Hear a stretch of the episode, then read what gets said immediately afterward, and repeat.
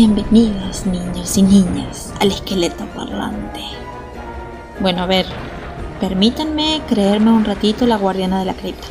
Además, ya soy un esqueleto parlante. Para ser la guardiana de la cripta me faltaría un poquito más de carne, pero eso se puede arreglar. Además, viene perfecto para Halloween y no me pueden decir que no. Puntos por esfuerzo. Pero volvamos al papel.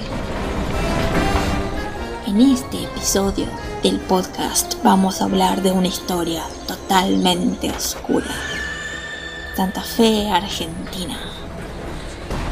Grupos de jóvenes se saltan la cuarentena obligatoria para reunirse en lugares mórbidos a celebrar Halloween. Un cementerio, o peor aún, una fábrica de ataúdes. Ingenuos capturan estos momentos en fotografías, las cuales se hacen virales en las redes y horrorizan a la sociedad. Especialmente la foto de una jovencita posando de forma provocativa dentro de un ataúd pensado originalmente para guardar a los fallecidos. Las redes explotan con comentarios indignados. ¿Qué hay peor que mezclar el sexo y la muerte? Bueno, en realidad, si me preguntaran a mí, es peor una sociedad que niega la muerte y oculta el sufrimiento alrededor de ella. Pero, bueno, acompáñenme el episodio de hoy a analizar esta terrible historia. Sean todos bienvenidos. Yo soy Abril, el esqueleto parlante. O, también, si quieren, me pueden decir la guardiana de la cripta. ¿Por qué no? Comencemos.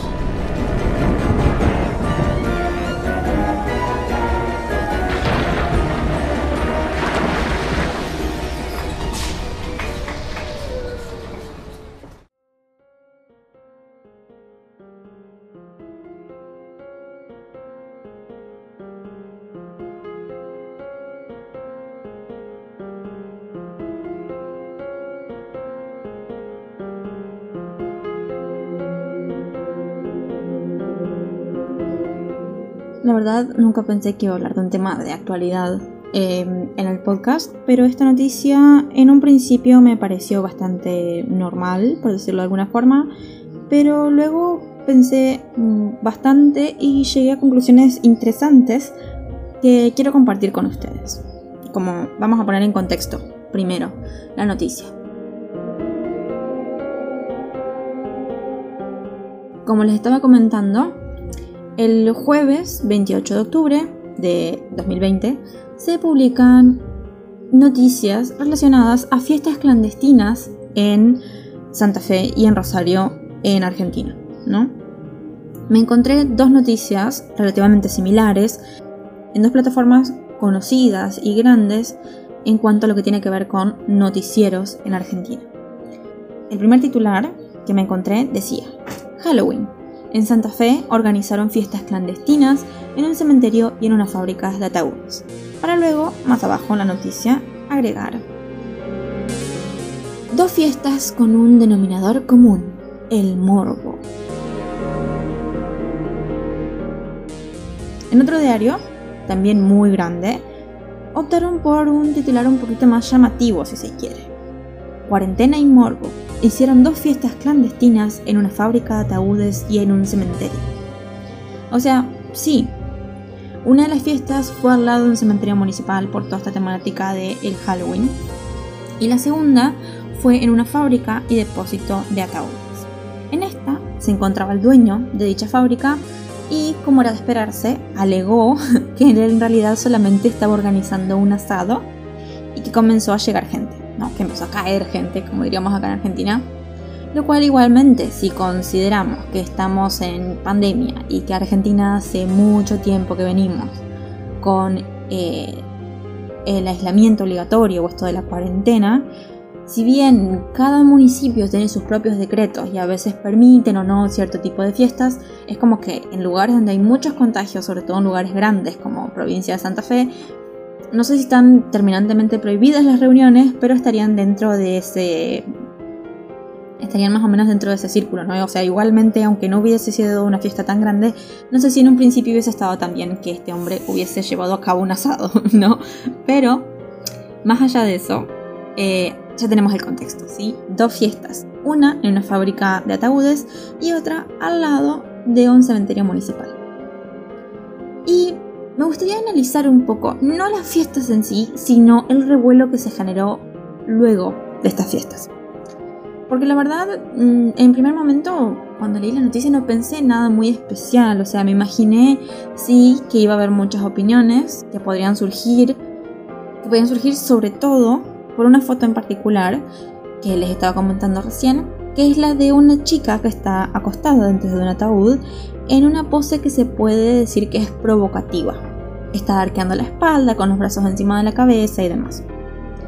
Cuando empecé a leer los comentarios de las noticias, la verdad que no me sorprendí para nada. Catalogaban a las personas eh, que, que, asistieron a las fiestas como personas alejadas de Dios y sin respeto por los muertos, maleducados y muchos otros, etc. Y la verdad que no quiero ser yo la persona que haga un juicio de valor sobre estas decisiones. Em, si tendría que decir algo, es que, bueno, yo no haría algo así.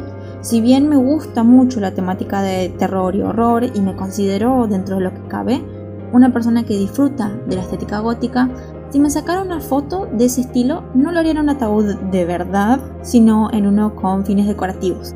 Pero al momento que terminé de pensar eso, me puse a pensar, ¿qué diferencia hay entre uno y otro? Además del uso, ¿no? La imagen es la misma. Pero ¿por qué en uno está bien y en el otro no?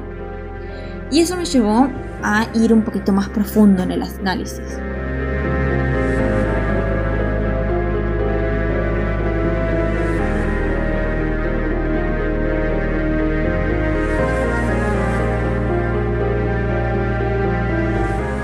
Primeramente, me surgieron varias preguntas que intenté responder. Las preguntas fueron, por ejemplo, ¿es verdaderamente morbo lo que sucedió? ¿Se hace desde un punto de vista morboso? ¿Sería muy purista decir que estas personas que asistieron no tienen respeto por los fallecidos o por la gente que trabaja en industria fúnebre? Porque tranquilamente podríamos pensarlo como que es solamente diversión. O también se podría pensar como que este tipo de sucesos lo único que hacen es alimentar falsas creencias o prejuicios ante la industria fúnebre, fomentando ideas como robos, maltrato a los fallecidos, bromas consideradas de mal gusto, etcétera, etcétera, etcétera. Así que comencé eh, la búsqueda de mis respuestas por la descripción de la palabra morbo, porque fue muy utilizada en las dos noticias.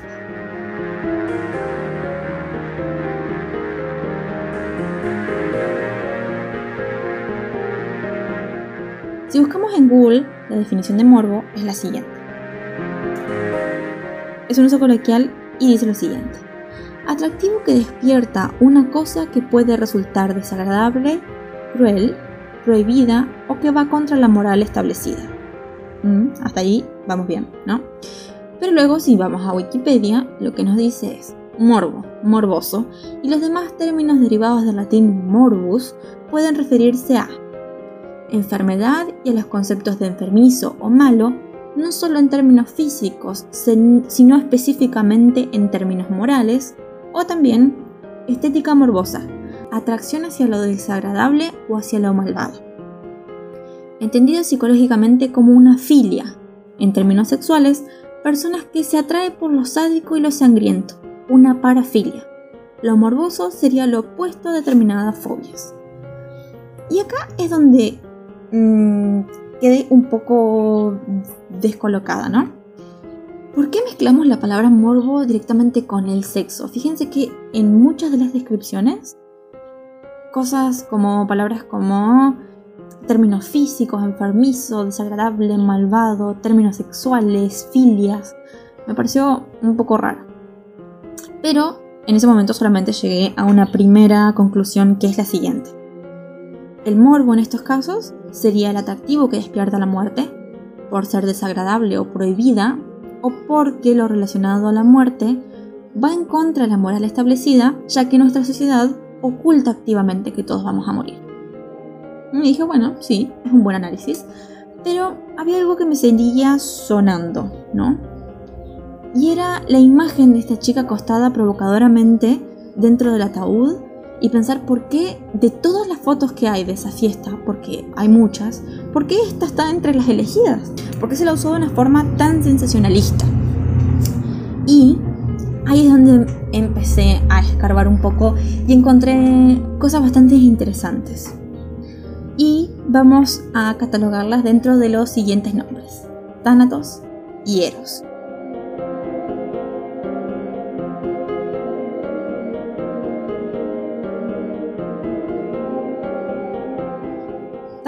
Es la deidad griega que se la relacionaba con la muerte, y es como Anubis. Y Eros es aquella deidad que está relacionada con la sexualidad y el sexo, de ahí tenemos los términos como erótico, ¿sí? Entonces, esto es nombrado por Freud, que describe que el deseo y la muerte son dos pulsiones que rigen la vida humana. Él lo retrata justamente con estos dos nombres que nombré anteriormente, Thanatos y Eros. Entonces, Thanatos y Eros, las pulsiones de el sexo o la sexualidad y la muerte van a regir nuestras vidas. Pero esto va mucho más atrás que Freud.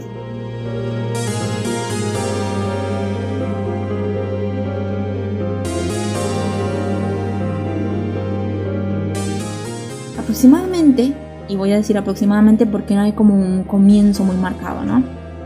En el siglo XV es donde se comienza a notar signos de sexualidad en la muerte. Esto lo podemos leer en detalle en el libro Morir en Occidente de Philippe Ariès, una obra excelente. Acá Philippe nos nombra varios artistas que alrededor de esa época, entre el siglo XV y el siglo XVIII, muestran sexualidad en sus obras que estaban destinadas a la muerte. Por ejemplo, el éxtasis de Santa Teresa de Bernini tiene una gran descripción. Hay muchas personas que las han descrito como una obra altamente erótica.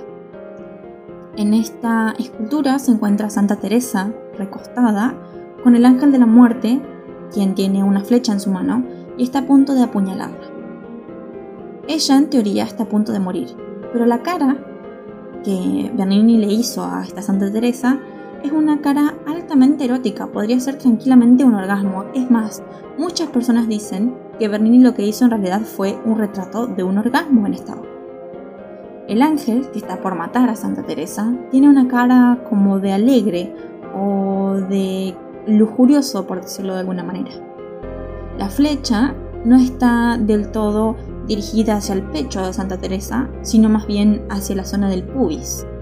Y hasta detalles como que el dedo meñique y el dedo anular de Santa Teresa están unidos por lo que parece ser agua o algún tipo de humedad, dan a muchas personas la idea de que ella podría estar excitada y tiene que ver con la parte de lubricación vaginal.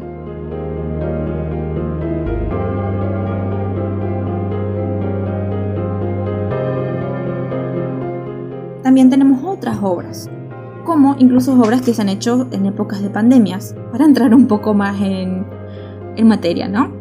Si vemos obras como El triunfo de la muerte de Bruegel, que es una obra que retrata el avance de la peste negra. Nos muestra lo siguiente, un ejército de muerte, ¿sí? un ejército de esqueletos que va arrasando con todo su paso. Desde reyes y personas con mucho poder adquisitivo hasta niños y personas comunes y de la calle, por decirlo de alguna forma. Pero hay un detalle. Si uno presta atención, muchos de los esqueletos tienen pene. Entonces este artista nos muestra una muerte que además de ser disparada, tiene un falo. Muy extraño.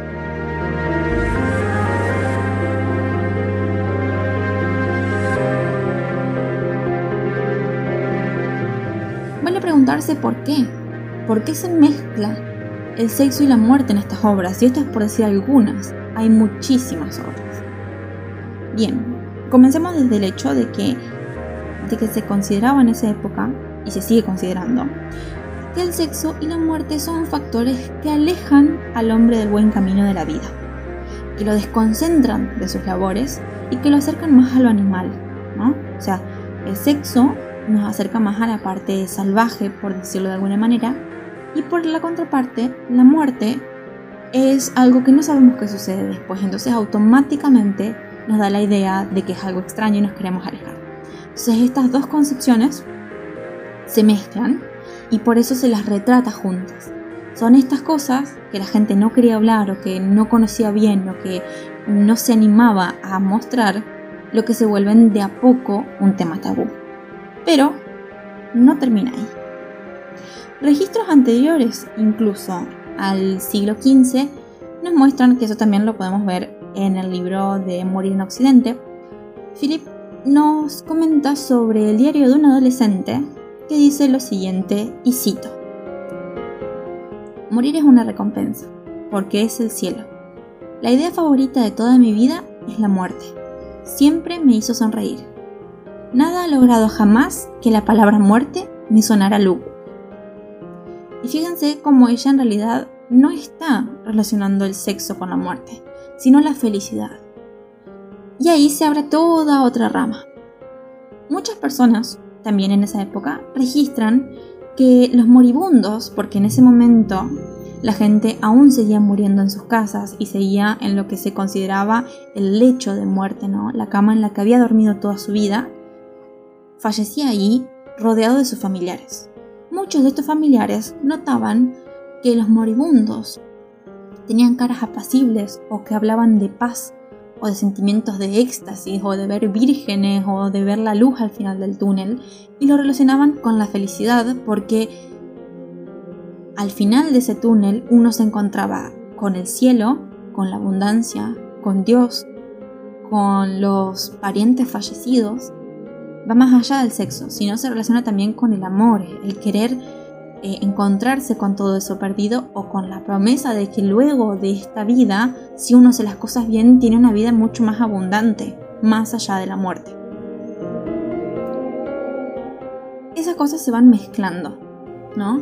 El sexo como un tabú, la muerte como inexplicable, el deseo de morir como no como un deseo suicida, sino como un deseo de un más allá y una esperanza, va mutando.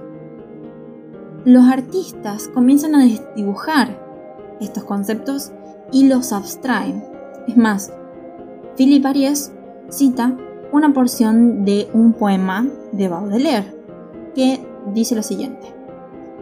El desenfreno y la muerte son dos amables muchachas, y el ataúd y la alcoba en blasfemias fecundas. Alternativamente te ofrecen, como buenas hermanas, terribles placeres y espantosas dulzuras. Fíjense cómo la muerte y lo erótico entran en un campo imaginario, ¿no? que se comienza de a poco a abstraer. Y es esta abstracción que luego se empieza a mezclar con cosas cotidianas y con cosas más científicas.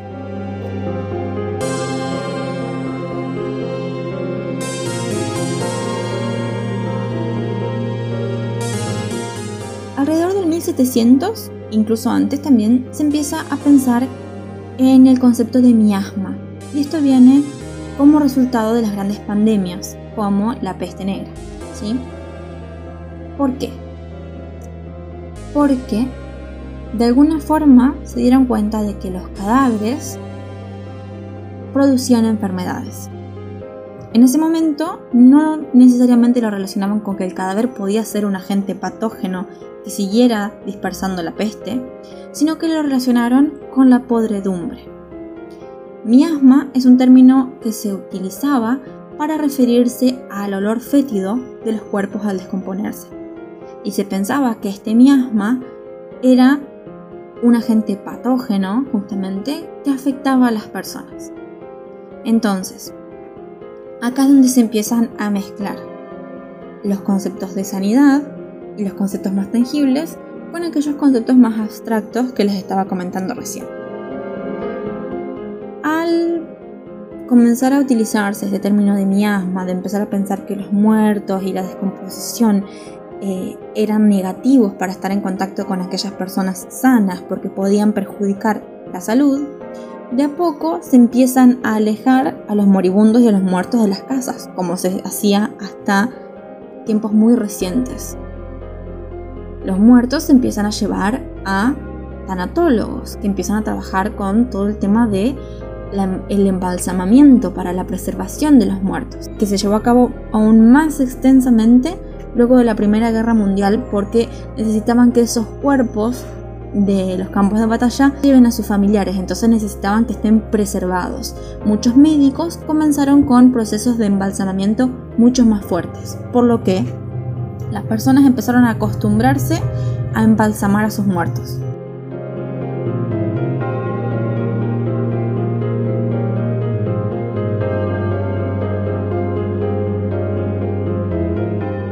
mezclados con la idea de que el muerto podía contagiar a personas de enfermedades y que el olor a podredumbre era negativo, más la idea de que la muerte como el sexo son temas tabús que no se pueden hablar, fue evolucionando, creciendo, hasta llegar a la concepción actual de que la muerte es un tabú. Esto obviamente después con el tiempo y con la sociedad se empieza a mezclar con conceptos como la eterna juventud, el que las arrugas estén mal vistas, el que no podemos aceptar el dolor ajeno, el que no queremos ver la muerte porque tenemos miedo de enfrentar nuestra propia mortalidad. ¿sí? Entonces, fíjense cómo esto tiene un comienzo relativamente simple y claramente a lo largo del tiempo se empieza a complejizar y se le empiezan a agregar distintos factores que llevan a que hoy una foto de una chica posando provocativamente dentro de un ataúd sea tan horrorizante.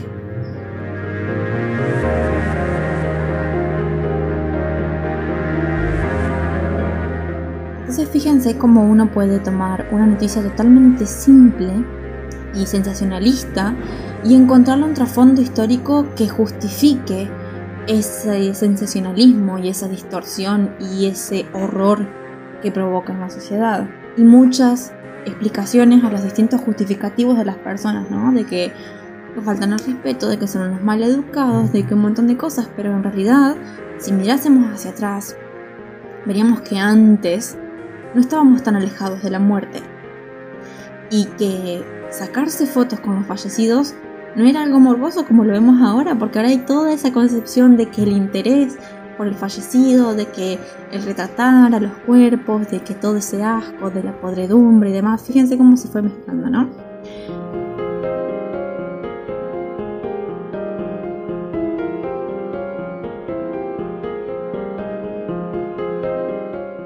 Creo que mucho más que este análisis no puedo hacer, pero que la verdad que deja mucho, eh, que abre nuevas puertas de la percepción, ¿no? Eh, y abre nuevas formas de analizar la historia y analizar nuestros puntos de vista frente a estos temas.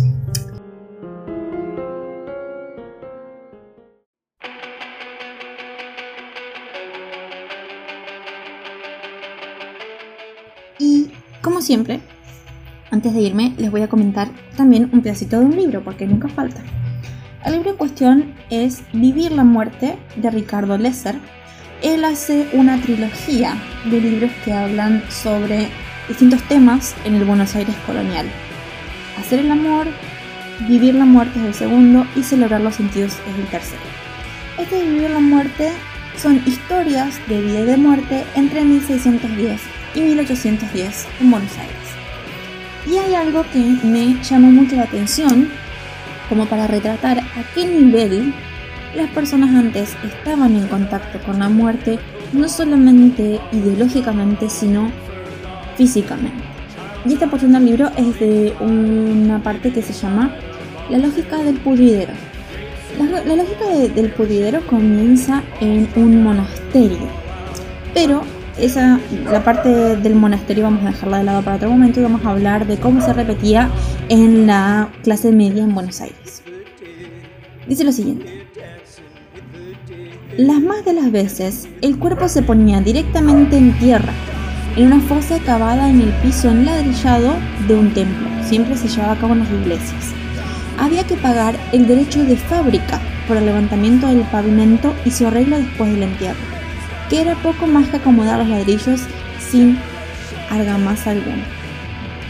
No era raro que no se señalaran los ladrillos con alguna inscripción en particular, pero los deudos reconocían el lugar. Las viudas mandaban que las negritas le extendieran la alfombra cerca de sus esposos yacentes para arrodillarse durante la misa. La inhumación directa facilitaba la descomposición de los cuerpos. Claro que el aire de las iglesias estaba lejos de oler a santidad, más bien olía a carne putrefacta. El piso tampoco estaba mejor. La tierra continuamente removida por las excavaciones, los grandes ladrillos sueltos. La más aguda cronista de la época, Mariquita Sánchez, lo contaba así. El cuerpo lo ponían en la tierra y lo pisaban con un pisón y ponían ladrillos en seco para poder quitarlos dentro de algún tiempo. Se puede considerar el olor que había en estos templos y la indecencia de poner delante del altar estas miserias. Es tiempo después, y eso lo digo eh, sacan fuera de la cita, tiempo después de esto, fíjense que se enterraban a los cuerpos en las catedrales o en las iglesias, en una profundidad más bien superficial, en la que se los removía para que se pudieran rápido, para después incluso hacer reducción, o sea, separar la carne de los huesos, hacer reducción y poner más personas, porque obviamente era Tierra Santa y la gente quería llegar al cielo y si no se enterraban en iglesias, no iban a llegar al cielo. Era tanto el olor en un momento y era tanto la incomodidad que los mismos curas intentan convencer a los familiares de que no importa dónde estén enterradas las personas, que podrían enterrárselas en cementerios alejados de las iglesias que iban a llegar al cielo igual. Es por esto que alrededor de 1820 se empiezan a implementar los iconos religiosos en los cementerios. Si había una cruz, había presencialidad de una tierra santa y es por esto que las personas se podían enterrar ahí. Pero fíjense lo interesante que es la modificación de la historia, ¿no? En un principio íbamos a rezar literalmente arriba de los muertos, luego ya los alejamos un poquito más, luego se empezó a mezclar con temas tabús y actualmente no podemos concebir ninguna de esas cosas. Espero que les haya gustado, que les haya resultado útil y nos vemos en un próximo episodio, que seguramente van a venir bastante más seguido. Como ya saben, mi nombre es Abril y recuerden, la muerte siempre está ahí, por lo que no está tan mal de vez en cuando invitarla a bailar un ratito.